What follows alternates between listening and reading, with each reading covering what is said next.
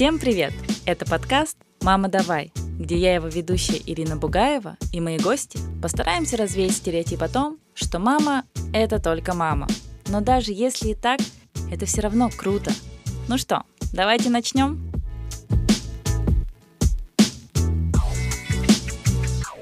Сегодня вы услышите первый спецвыпуск проекта «Папа, давай», где я разговариваю с разными отцами. И первым гостем стал мой папа, Пугаев Андрей.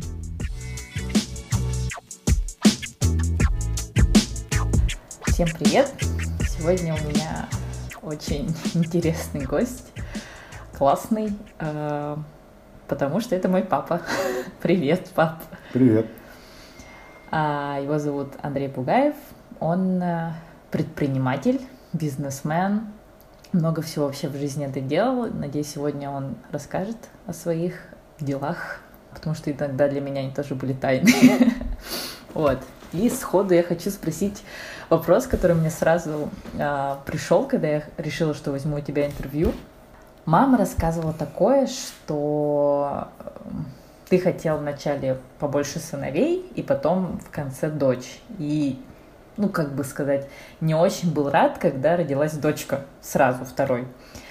А, и даже она говорила о том, что когда ты ее встретил, ты ее посадил в машину, меня поставил, на, положил на крышу э, такси, сам сел, и мама такая, а где ребенок? И я такой, ой, я забыл ее на крыше. Это правда или это мама любит приукрашивать все-таки? Нет, такого не было, я вообще такого не помню. Это полное вранье твоей мамы. Как я мог ребенка положить на крышу? То, что я хотел сына, это да, Э, я был очень рад, когда родился первый мальчик. Второго я тоже почему-то хотел мальчика, но когда родилась дочка, я понял, что дочери лучше. А почему дочери лучше? Я не знаю, это невозможно объяснить. А не было такого, что ну, за дочь больше страхов, каких-то переживаний, то есть у нет, тебя как у отца, нет, например? Нет, нет. Больше страхов, переживаний было за сына, потому что ну, мальчики всегда подвержены каким-то большим опасностям, чем девушки. Ну, мне, например, так не кажется. Мне кажется, что девушки в нашем мире подвержены большим опасностям, как минимум в плане там сексуального насилия или еще чего-то. Ну, может быть, только сексуального насилия. Но в ином плане, как бы, э, как говорил мой брат Олег Бугаев, у него трое дочерей, и когда над ним смеялись, что же у тебя сын, он говорил, а зачем эти сыновья нужны? Они в армию пойдут, их там убьют, они сядут в тюрьму, они где-нибудь подерутся. А девочка что может сделать максимум? Ну, принесет подоле внука или внучку. Все. Ну да, окей. В этом есть доля логики, с одной стороны, но вот э, у меня сейчас, когда есть дочь, э, мне почему-то кажется, что за дочерей немного страшнее, чем за сыновей в каком-то плане. Ну, это тоже от человека, наверное, зависит. И вот когда у тебя родились дети, ну вот первый ребенок, э, ты уже где-то работал, насколько я знаю, где ты в то время что-то чем-то занимался в 90-е? Ну, первый ребенок родился в 88-м. Я тогда работал прорабом на стройке. Я сам по образованию строитель. И после окончания вуза я работал прорабом на стройке. Вот. Э, потом в 89-м, когда сыну было год, э, мне нужны были деньги, и я пошел работать, э, тогда образовались первые кооперативы, я пошел работать рабочим кооператив, мастерок тогда назывался. Там не было инженерных должностей, я был рабочим, каменщиком, монтажником, плотником. И вот два с половиной года, почти три года там работал. Это, получается, две работы у тебя было? Нет, одна. А, ты ушел со стройки? Да, я ушел, со, ну, ушел как бы с инженерной должности в кооператив, где платили больше денег. Угу. Если я зарабатывал тогда в качестве прораба 300 рублей, то первая моя зарплата была 900. Угу. Ну, круто. Но это по тем меркам это очень много. Ну, да, это было очень много. А как ты маме помогал с первенцем? Что ты делал? У тебя были какие-то обязанности определенные? Или вот ты работаешь, а мама следит за ребенком? У меня были очень четкие обязанности. Как бы у нас непроизвольно это получилось. Я редко вставал ночью, если уж совсем там мама заматывалась. Вот. Но я вставал в 6 утра и стирал все пеленки, которые э, за ночь э, твой брат как бы уделывал. Ну я потом. Да, потом ты тоже. Эта обязанность потом перешла, когда ты родилась. Вот. А потом э, и гладил то, что стирал вечером после работы. Затем я э, приходил вечером после работы, стирал то, что накопилось за, за день, и гладил то, что постирал утром. Вот, я вставал в 6 часов и приходил с работы, ну, где-то 8-9, может быть. Мы очень много работали тогда. Вот. И первую квартиру вы получили благодаря этой работе? Нет, первую квартиру мы получили благодаря на Лермонтова, да, получили благодаря тому, что тогда была большая фирма Якутстрой, мы все были ее подразделениями, и там как бы молодым специалистам кинули клич, сказали, вот мы вам поставим коробку, а все остальное вы делаете сами, и вы получаете квартиру в этом доме. Я тогда еще работал в сельстрое, не в кооперативе, и вот мы работали где-то до 5.15 с 8 утра, потом мы шли, ехали на этот дом каждый день и работали до 9, 10, 11 вечера. Вот. И это продолжалось год, плюс еще суббота, субботу с утра до вечера и воскресенье. Угу. То есть практически год мы начали летом в июле и закончили тоже в, ию, в июне начали 87 -го года, и в 88 году мы закончили этот дом и получили квартиру. А, ну, вот. ну то есть, когда Андрей родился, вы уже сразу там жили? Нет, Ой, мы ну... там жили, когда мама была беременная. Андрей родился в декабре, а мы заселились в августе. А, да. а до этого вы жили у маминых родителей? До этого мы жили, да, у маминых родителей. А где была в то время без света? Это мама моего отца. Она жила там, где я вырос, в поселке Сибенкюль. А потом она переехала в город к нам. Она переехала позже, когда мы уже построили дом. Да. Это ты ее позвал или это было какой-то необходимостью? Ну да, это я ее позвал. Это было и необходимостью, и как бы она уже была в возрасте, ну как в возрасте, сейчас, сейчас подумать, ей было за 50, не такой большой возраст. Ну, были нюансы, которые надо было решать, скажем так. Угу. И, по, и с тех пор она поэтому жила с нами. Да. Но это было клевое время, потому что она мне многому научила. Она именно вложила в меня начало английского языка, она меня научила читать. Ну, почему-то у меня это все ассоциируется именно с ней. Ну да, она сидела дома, но она плюс учительница английского языка и, наверное, пыталась учить. А как твое детство прошло в Сибенкюле? Это очень отдаленная деревня, окруженная горами. Ну, вкратце, что-то самые яркие моменты. Я точно помню, как ты рассказывал про то, как ты читал «Волшебника изумрудного города» в сарае, и то, что ты вот у тебя с детства заложена любовь к чтению. А откуда она появилась? Я не знаю. Я вообще научился читать пять лет. Э, просто мама однажды пришла и увидела, что я сижу и читаю какую-то газету по слогам. Угу. То есть она сама была ошарашена. Видать, ну как-то что-то, может быть, учила, я не знаю, я сам-то этого не помню. И с тех пор я беспрерывно читаю, я, наверное, прочитал тысячи книг. Всю библиотеку, у нас была шикарная библиотека в Сибенкёле. Вот. А детство было обычное, как у всех детей в далеких деревнях. Велосипед, игры до ночи, спортивная площадка, соревнования, рыбалка, походы в горы и так далее, и так далее. Игры на свежем воздухе, ну, ну и чтение, конечно. И ты там жил, получается, до конца 11 класса? Да, я там жил. Я приехал э, в 6 лет, да, 5 лет. А до этого я воспитывался у прадедушки с прабабушкой э, в деревне Сигенкёль. Это 200 километров от нее, от Сибяна. И потом с, с 6 до 17 лет я жил в Сибяне. И потом поступил в ВУЗ. В Якутске. В Якутске. И потом ты встретил маму. И насколько... Ну, потом я закончил, да, потом встретил маму. А как была прошла встреча с мамой? Может, Просто я всегда эти истории в основном слышала с маминой перспективы, как она это видела. И вот а, я подумала, отличный шанс наконец-то это услышать именно с твоих уст, потому что ты особо как бы про это не рассказывал со Ну, своей. А, Я познакомился с мамой еще мимолетно, как бы, когда еще учился, наверное, курсе на пятом, я уже не помню, нас один наш общий друг познакомил, ну там познакомились, привет, привет, там, ага, туда-сюда. Потом я закончил э, вуз, ЕГУ и пошел на работу, поступил на работу и жил в общежитии год. Вот. Общежитие было рабочим, там были постоянно драки.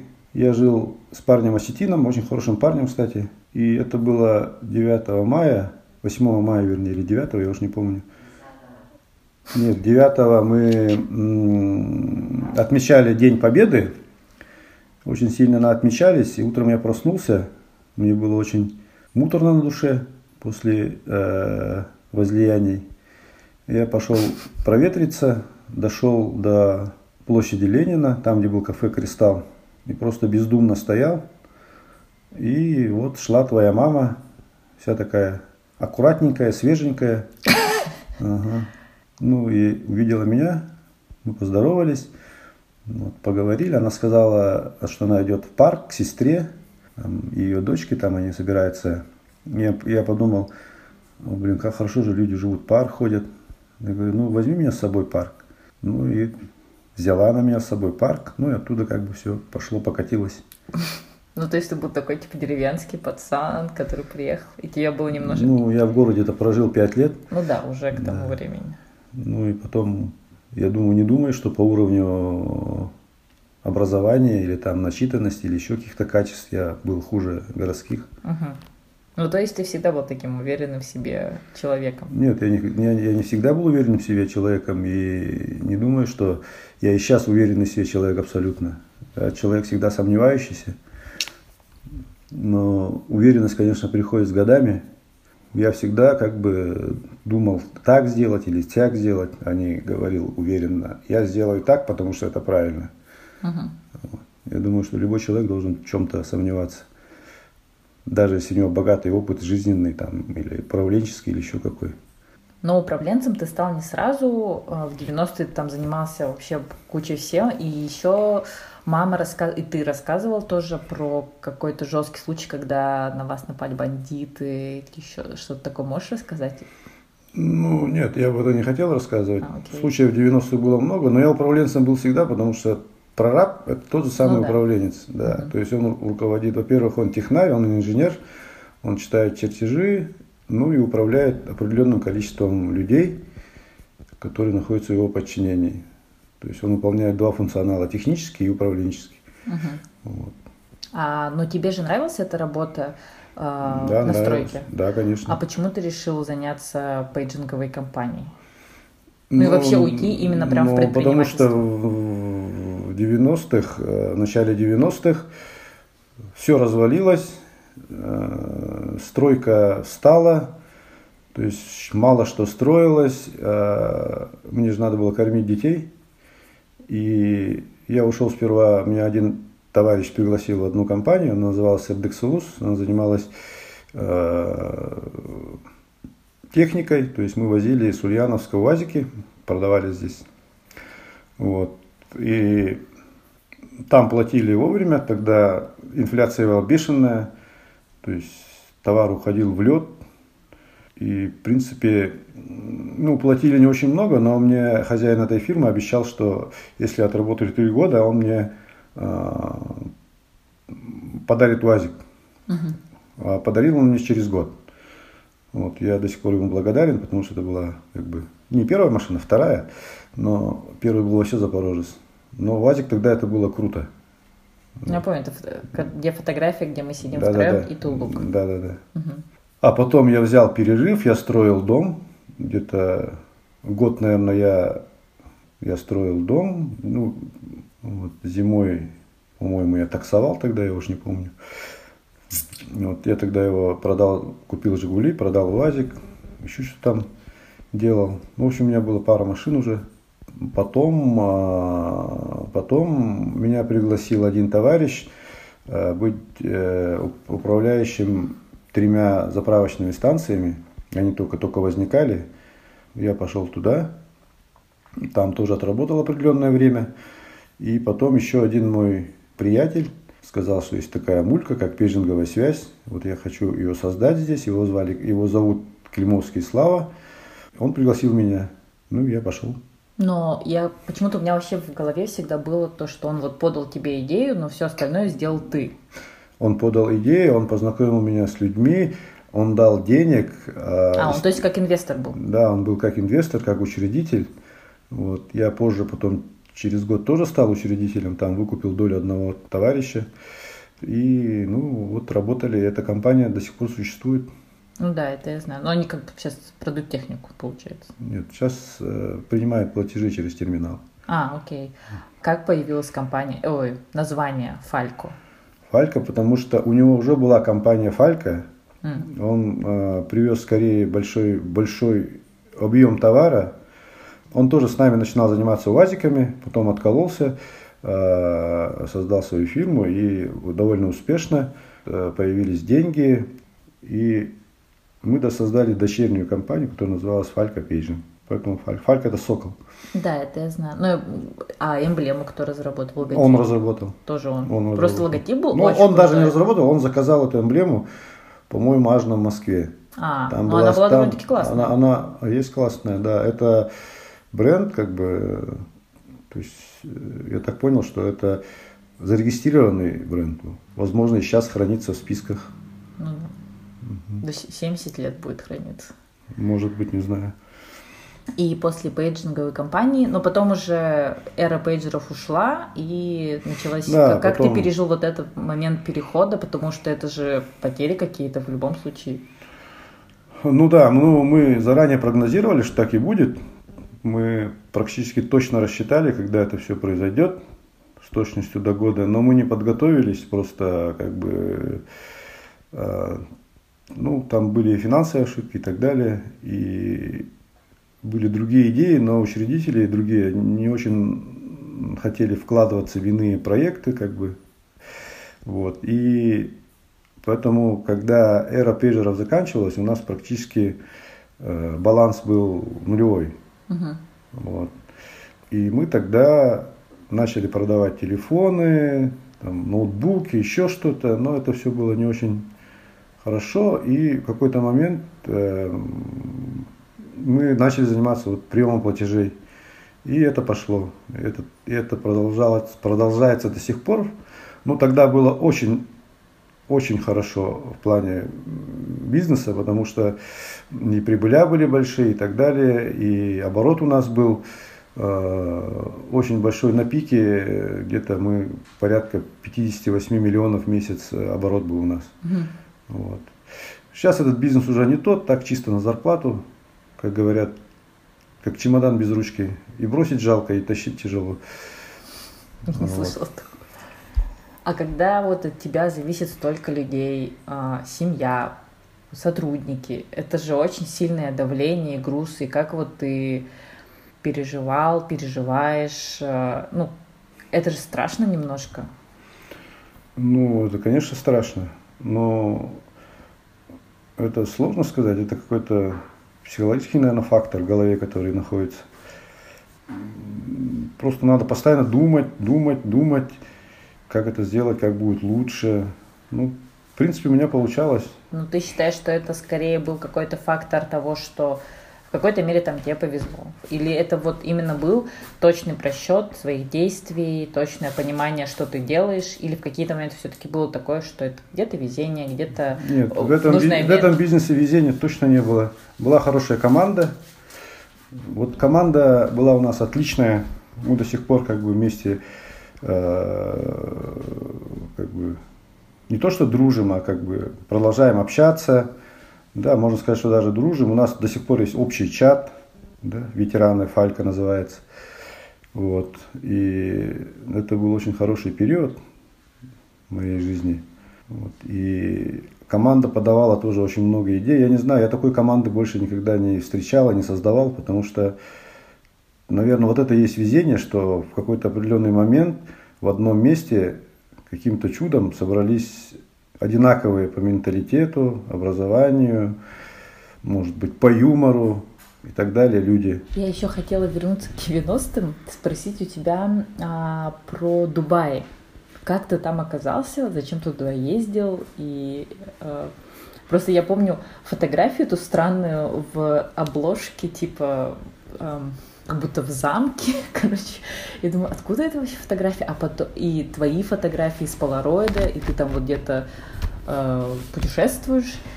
И только э, в осознанном возрасте я спросила, откуда эти фотографии-то? И вы сказали, ну так в Дубай ездил. Я так, что? Что он делал в Дубае в то время? Ну, это был 94 год, это точно помню, потому что в следующий раз я в Дубай попал через 20 лет. Угу. Это был совершенно другой город. А, это была не туристическая, это была коммерческая поездка. Uh-huh. То есть я тогда работал в Ирдексусе, и нашему директору возникла, у нашего директора возникла в голове бредовая идея, как бы делать, э, ну, продавать э, спутниковые антенны и тюнеры к ним, чтобы ловить ну, спутниковое телевидение, которого в принципе тогда не было. Uh-huh. Спутники мы, э, тарелки мы закупили в Красноярске, а громадные там, да, а, а тюнеры, кто-то ему сказал, что их продают в Арабских Эмиратах. Ну и мы как бы поехали в Арабские Эмираты, купили путевки и купили там 10 тюнеров. Я не помню, сколько они стоили. Привезли их сюда. У нас была база на улице Савронова в Сайсарах. Мы поставили эту огромную тарелку, включили тюнер, крутили, вертели. Но мы почему-то поймали только спутник. Мы поймали спутник. Это был спутник Азиасат. Там были азиатские каналы, там был футбол, там что-то еще, там какие-то мусульманские каналы были. Угу. Но вот, э, но, к сожалению, продать их не получилось. По-моему, какую-то школу в Амге что-то продали. Потом я после этого через полгода уехал, а ушел с компании и даже не знаю, что там дальше получилось угу. с этими тюнерами. Кроме этого, я в том же году был в Турции. Это тоже была коммерческая поездка, обыкновенная челночная. То есть мы поехали, купили там кучу всяких свитеров, курток, привезли и продавали их здесь просто. Ну, такой тупой э, бизнес. Ну, в 90-х 90 это приветствовало. Все, короче, так жили в те времена ну, почти. Да, те, кто мог, конечно. А как ты покупал путевки и так далее, загранпаспорт? Это же все было сложно в то время? Ну, Или тогда уже открылось? Нет, там, в принципе, уже, да, начался поток, потому что, ну, там куча челноков ездила уже и в Китай, и в Турцию, возили товары, потому что ничего в России не было. В принципе, в эти годы, наверное, с товаром, с одеждой и так далее Россию спасли челноки, я считаю. Mm. Эти бывшие учителя, врачи, там, не знаю кто бывшие рабочие, которые потеряли работу, выбрали вот такой вот челночный бизнес, тащили эти громадные баулы, и грабили бандиты, и грабили чиновники. Они все это тащили и все же одели страну. Ну, классные шмотки тогда были, я помню. Ну, может быть, да. Но я вот не помню твоих вот этих долгих отсутствий. А, но у меня вот сформировалось такое то, что вот папа это человек, который там уходит днем, приходит вечером, но при этом у меня есть очень важные для меня, восп... для меня воспоминания, а, что ты меня со школы забирал к себе на работу, когда был Фалька. А, это еще было в здании, где сейчас Сургут нефтегаз, по-моему, на Леднином. И для меня это были вообще одни из самых лучших детских воспоминаний, что типа я с тобой иду на ну, работу, а почему я, кстати, ходила с тобой на работу? Потому что не с кем было остаться дома? Не знаю, не помню. Может быть, да. Но это было, может, не, не часто, но было. Но мне почему-то казалось, что это было довольно-таки часто. Нет, не часто. Просто, может, остались такие воспоминания. Mm. Может, просто там было весело. Ну, там было довольно-таки весело, да. Mm-hmm. Ну, у тебя не было такого, что ты теряешь иногда, ну, упускаешь моменты с нами? Ну, конечно, были, потому что если ты э, много времени проводишь на работе, то ты все равно теряешь часть семьи, часть какого-то воспитания детей там или там э, какие-то разговоры с женой или еще что-то. Э, ну, по-другому невозможно, наверное. Чем-то надо жертвовать. Ну, я старался жертв... не жертвовать ни тем, ни другим, вот. То есть я не было такого, чтобы я с работы там ночью приходил или еще что-то там, да. хоть мало-мало времени я всегда как бы уделял семье. А у тебя были какие-то, вот ты сказал про воспитание детей, э, ты что-то лично сам хотел от себя вложить в своих детей? Ну вот я точно знаю, что ты хотел, чтобы мы читали. Да, я хотел, чтобы вы читали. И это о, со мной удалось, да. и с Андреем через какое-то время тоже. Ну да, ну Андрей не очень любил читать. Вот, он больше встревал по компьютерам. Ну, я понимал, что времена уже другие. То есть уже век компьютеров пошел, и тут уже сложно было кого-то заставить, но хорошо, что у тебя получилось. А как ты меня приучил к чтению? Или это было просто как-то органично, как вот ты начал читать, так и я начала? Может быть, может быть, ты просто видела, что я же читал тоже все равно каждый вечер. Угу. Может быть, бабушка тебе там помогла, еще что-то. Ну, может быть, сложилось там потихо, и кирпичики сложились, какую-то основу, может быть. Видела, что я читаю, видела, что мама читает, может быть, сама интересовалась, бабушка помогала, ну и так далее. Когда человек начинает читать, потом уже, это главное, первый толчок там, потом уже человек, который начал читать, вряд ли может остановиться, угу. по большому счету. А тебя интересовала наша школа? Ну, как мы, как мы учились в школе? Или как бы тебе это было... Ну, просто э, ты нас особо за оценки, как и мама, не ругал, и, но я помню один момент, когда мамы не было, и мне пришлось показать дневник тебе, там была двойка, и ты сказал, почему у тебя двойка? И я такая, э, это в первый раз, я не знала, что делать. И я такая, ну вот, типа, так получилось. И ты говоришь, ну ладно, и все, и даешь мне дневник обратно. Я как-то в тот момент такая, о, все классно. Не знаю, я, э, я знал, что вы учитесь в хороших школах, я знал, что там достаточно нормальные учителя, я знал, что вы не дебилы, э, и почему-то у меня была уверена, что ну, вы будете учиться нормально. Может быть, не там не станете супер отличниками или что, но все будет нормально. Не знаю, у меня такая уверенность была. И я бы просто не выдержал, если бы там проверял еще домашнее задание и так далее. Да я бы их не смог бы, наверное, проверить, потому что я уже всю школьную программу забыл. Да, и, ну, и больше, мама тоже больше времени уделяла там, ну, и вы под контролем мамы были в плане школы, Андрей-то точно ну, ты Андрей всегда ругал из-за почерка. Я не ругал, я просто э, оскорблялся, что у него такой почерк. Я вас вообще не ругал, по-моему. Ну да. Ты не ругал, в принципе. А почему, кстати, ты не ругал? Ты не думал, что иногда нужно вот... Э, ну, не знаю. Меня мама достаточно много ругала в детстве, может быть, поэтому я как бы не ругал вас. Решил быть более лояльным родителем. Ну, То ну, есть, мне кажется, помню, влияет. что это не очень приятно, когда тебя ругают все время. Ну да. Это точно не дает уверенности в себе ребенку. Mm. Интересно, я не знала. Но если ребенок зарывается, то я думаю, что его надо останавливать где-то. Но вы же никогда не зарывались. В детстве. И в детстве, да. То есть вы не кричали там, я хочу эту игрушку, я такого не помню, или там топая ногами там орали, что я хочу то-то, то-то. Ну вот мне тоже интересно, я не помню, вот, э, то есть я просто знала, что как бы не то чтобы этого нельзя, или еще у меня даже мысли не было это просить, но когда я начала учиться в ЕГЛ, и, ну, появились карманные деньги, и, типа, передо мной открылся мир того, что я могу сама себе купить э, там шоколадку, если захочу. И для меня это был какой-то такой диссонанс сильный. Я такая, вау, я могу сам купить шоколадку? И как-то, я не знаю, почему так сложилось. Но, честно говоря, мне хочется такого же какого-то стиля общения с моей дочкой, чтобы она а, была похожа на нас в детстве. Не вот требовательным а, ребенком, который бьется в истерике, а спокойно воспринимающий, понимающий, что Зачем ей ну, это нужно? Тут, я думаю, еще, наверное, гены тоже важны. Возможно. Да. Но мама говорит то, что просто тогда особо не было что покупать, что выбирать, именно когда мы были малышами. Она говорит, если бы вы, вы были сейчас маленькие, и мы бы росли вот в это время, когда все есть, то он говорит, я бы вам пол магазина скупала. Ну, если бы у нее были тогда деньги, которые у меня есть сейчас, то, может быть, попало бы, я не знаю. Ну да, сейчас, конечно, я понимаю, что соблазнов намного больше. Ну, тут уже какие-то советы давать сложно, рекомендации. Пореже водить ребенка в магазины. Нет, мне кажется, наоборот, нужно водить, чтобы силу воли вот эту показать, что нет, это не Ну, покупается. может быть, с какого-то возраста, не знаю. Потому что в таком кнопочном возрасте возить, это они просто, наверное, там потеряются. Ну да, у нее глаза вообще загораются в магазине.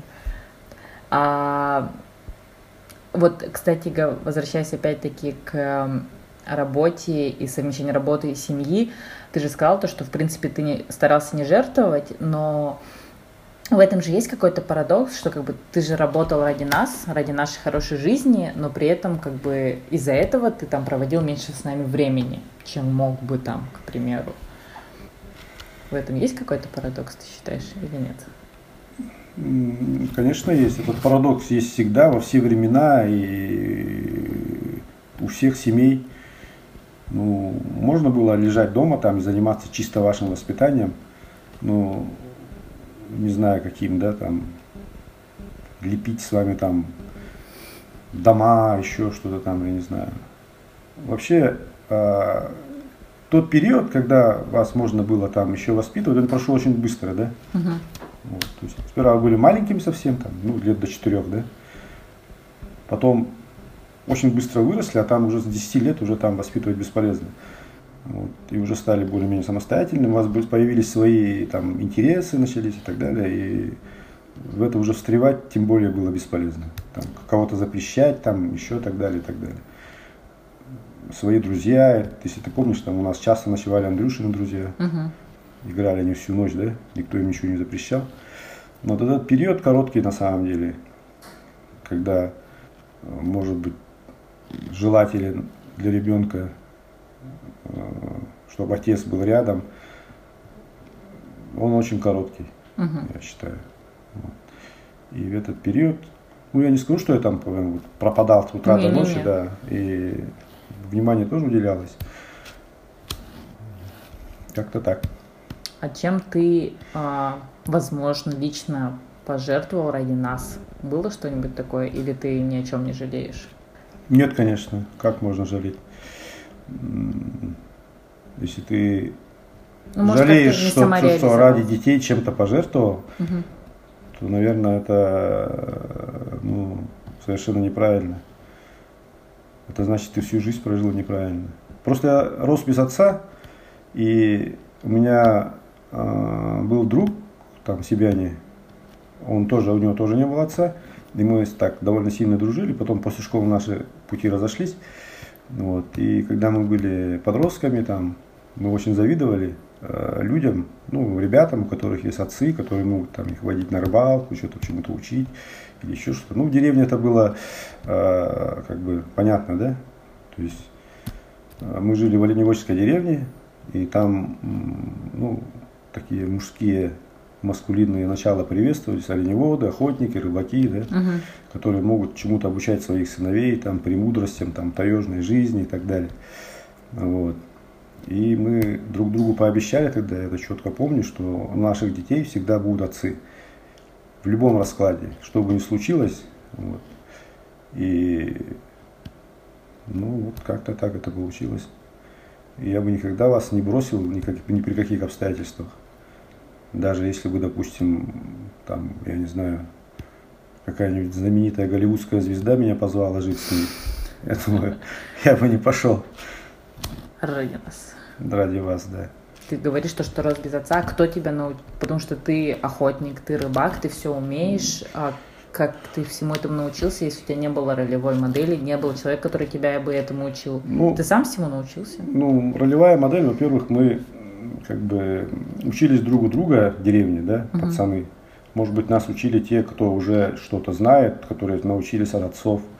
Ну и потом сам потихоньку с друзьями это все не сразу же пришло, приходит там с годами, потихоньку, с опытом, там одному учишься у одного, другому другого, как-то так. А ты бы, например, если Лея изъявит э, желание стать охотницей, например, ты не будешь говорить ей, это только для мужчин. Нет, конечно. Ты возьмешь ее там куда-нибудь. Разве я похож на какого-то гендерного шовиниста?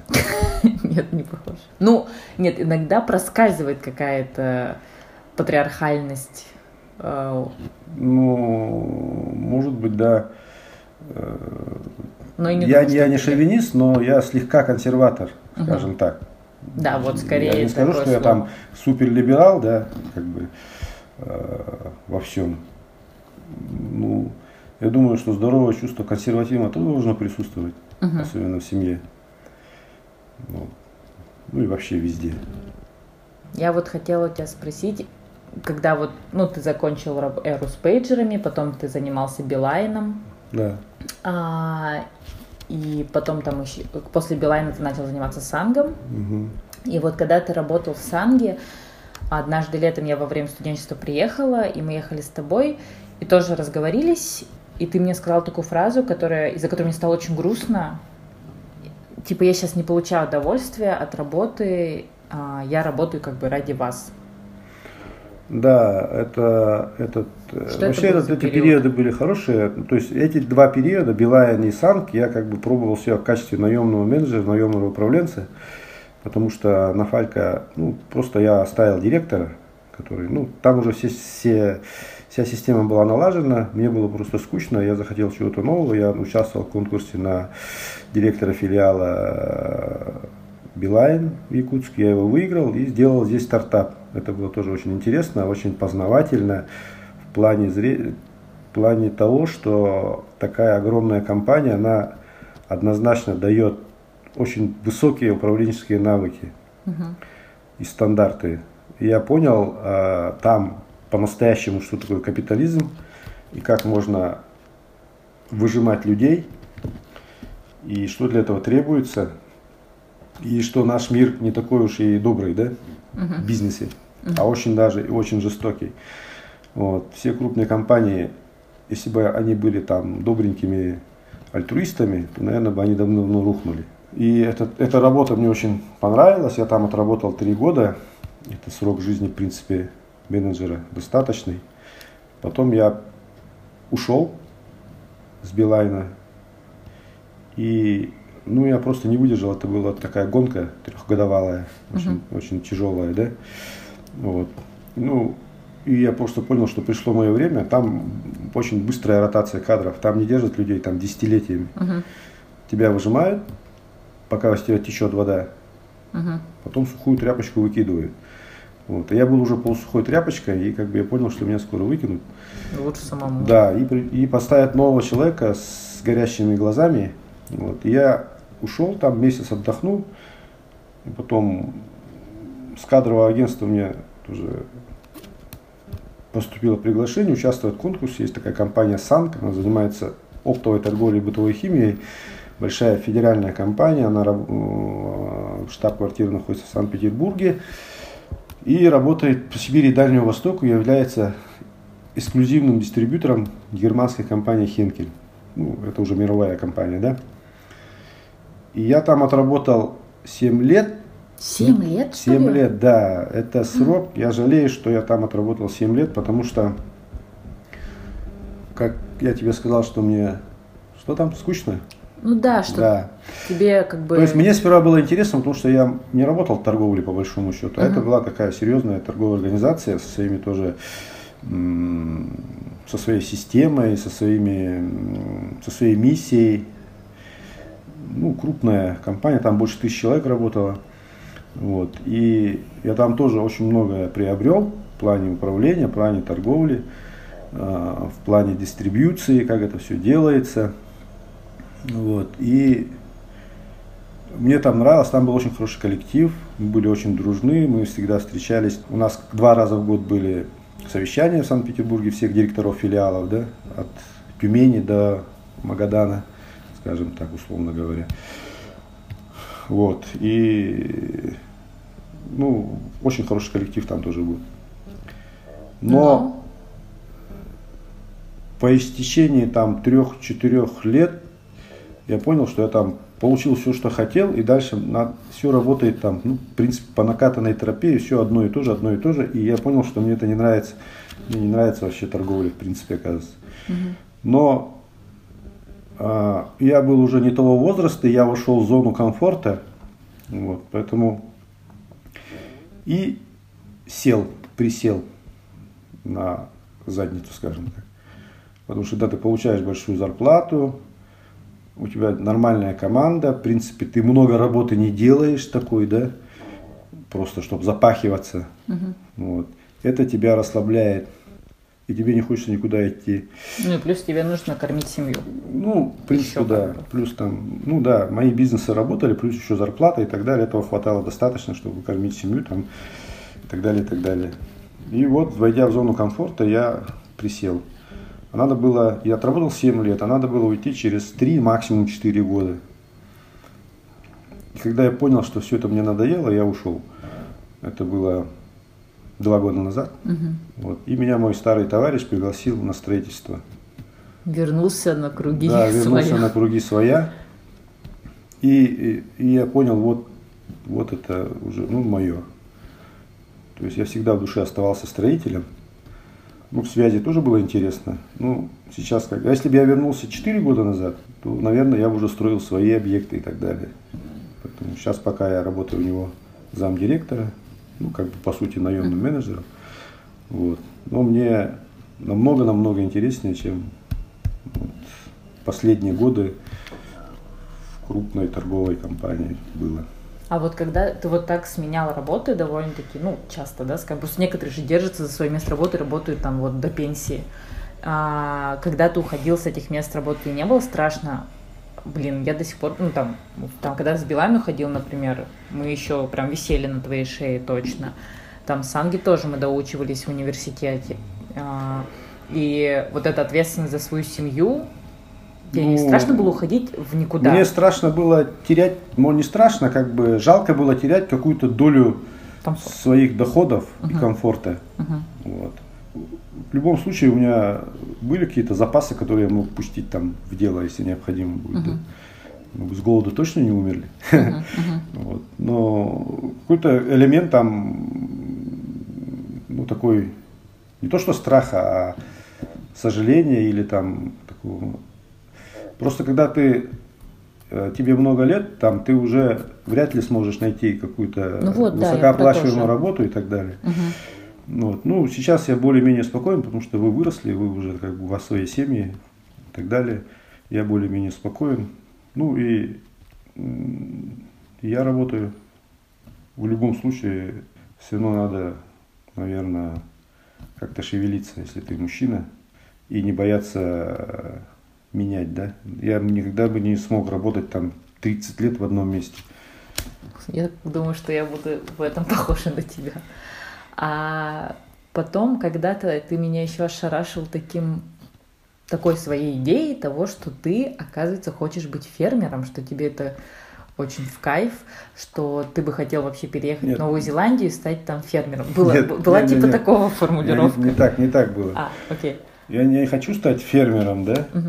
а, потому что я понимаю, что это слишком тяжелый труд, это надо упахиваться, и для этого нужны, это больше как хобби. Если у меня были угу. лишние деньги, достаточное количество, там, допустим, 5-10 миллионов лишних, лишних, то я бы создал какую-то ферму. Почему? Потому что э, я считаю, что это м- как продовольственную безопасность. Угу.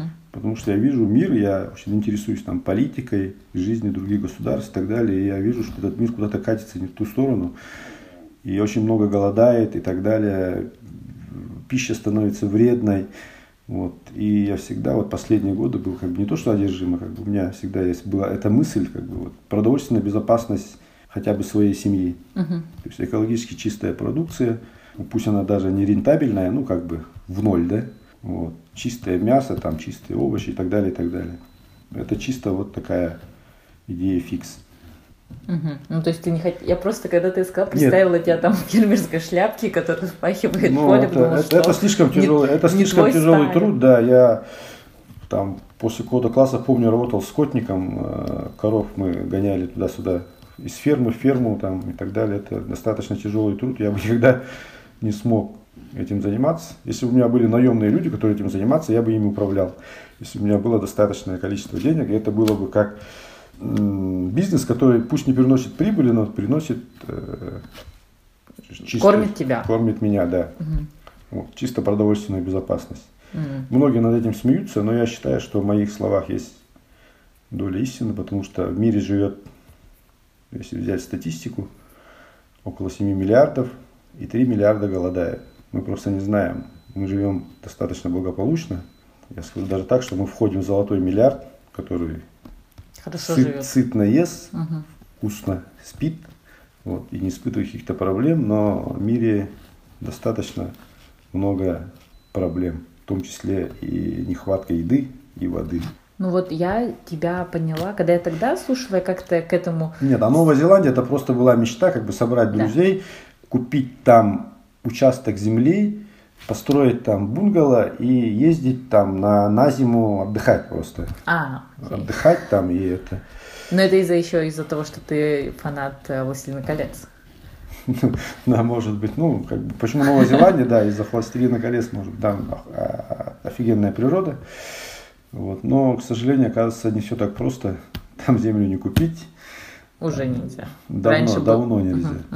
Там, вообще, вообще практически во всех странах, оказывается, землю купить, это такая, я мониторил эту ситуацию, и в Таиланде, и во Вьетнаме, это земля не продается государством.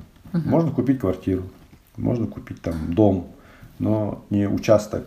Мгм. Иностранцу это достаточно сложно, Мгм. если это не бизнес-проект. Но я вот э, про продовольственную безопасность хотела сказать, что когда ты ну, рассказывал, когда ты это еще во время... Я как-то к этому скептически отнеслась. Так, ну, не то чтобы скептически. Мне кажется, у меня было такое, как у многих детей, мне кажется, бывает к своим родителям такое немножко скептическое отношение в плане того, что зачастую дети думают, что они умнее своих родителей, что они знают больше, потому что вот родители, они какие-то там отсталые в плане там новых Технологий. не технологий, вообще м, там каких-то идей там. А, И вот у меня был какой-то вот этот снобизм того, что я училась в Авгике, мне казалось, я такая умная. Но сейчас, когда я повзрослела и, и вспоминая все твои вот те прошлые идеи, я понимаю, что ты, наоборот, смотрела вперед, это очень круто. И теперь, мне кажется, я, наоборот, жестко с тобой на одной волне а, в плане того, что вот занимаюсь экологией, стала больше понимать то, что ты рассказывал мне еще несколько лет назад. И это здорово. И вот в этом возрасте, когда у меня родился свой ребенок, я наконец-то избавилась вот от этой мысли, что мои родители недостаточно умные или какие-то такие. Теперь, когда мы еще сейчас поговорили, я поняла, что ты еще более глубокий, интересный человек. И спасибо тебе за этот разговор. Я рада, что мы побеседовали. Надеюсь, тебе тоже понравилось. Да, конечно. Спасибо тебе. Вот, я надеюсь, что ты тоже мной в какой-то мере гордишься и Естественно. Я очень горжусь своими детьми и всегда хвастаюсь. показываешь Ну, это, наверное, скидываешь в WhatsApp. Да, естественно. Ну, это как бы черта любого родителя, наверное, да? Надуваться от гордости. там, и Даже молить- мелкими Достижения, да, Мгм. показывать. Смотрите, вот какой у меня сын, какая у меня дочь. Видите, да? А теперь еще и внучка. Теперь еще дочка. А как, а, ну, у тебя две уже внучки, а как тебе в роли а, дедушки? Ну, хорошо. Как бы я в уме давно репетировал эту роль. Мне она нравится. Ну, я не такой такой стандартный дедушка, да, с седыми усами, там, который там целыми днями сидит с внуками. Нет, конечно, я же работаю. Вот, Да, и дети это все равно тоже достаточно тяжелый труд. Они от них тоже устаешь. Ну, дозированно, там, в нормальных дозах это очень и очень кайфово. Конечно, да, обнимать маленького человека, который говорит тебе «Дида», это просто Блаженство. блаженство, да. Так что ищите в Новой Зеландии участок, чтобы она приезжала. Езжайте с ней на зимовку туда, будет прям супер хорошо. Хорошо. Я люблю тебя, пап. Спасибо за разговор. Спасибо.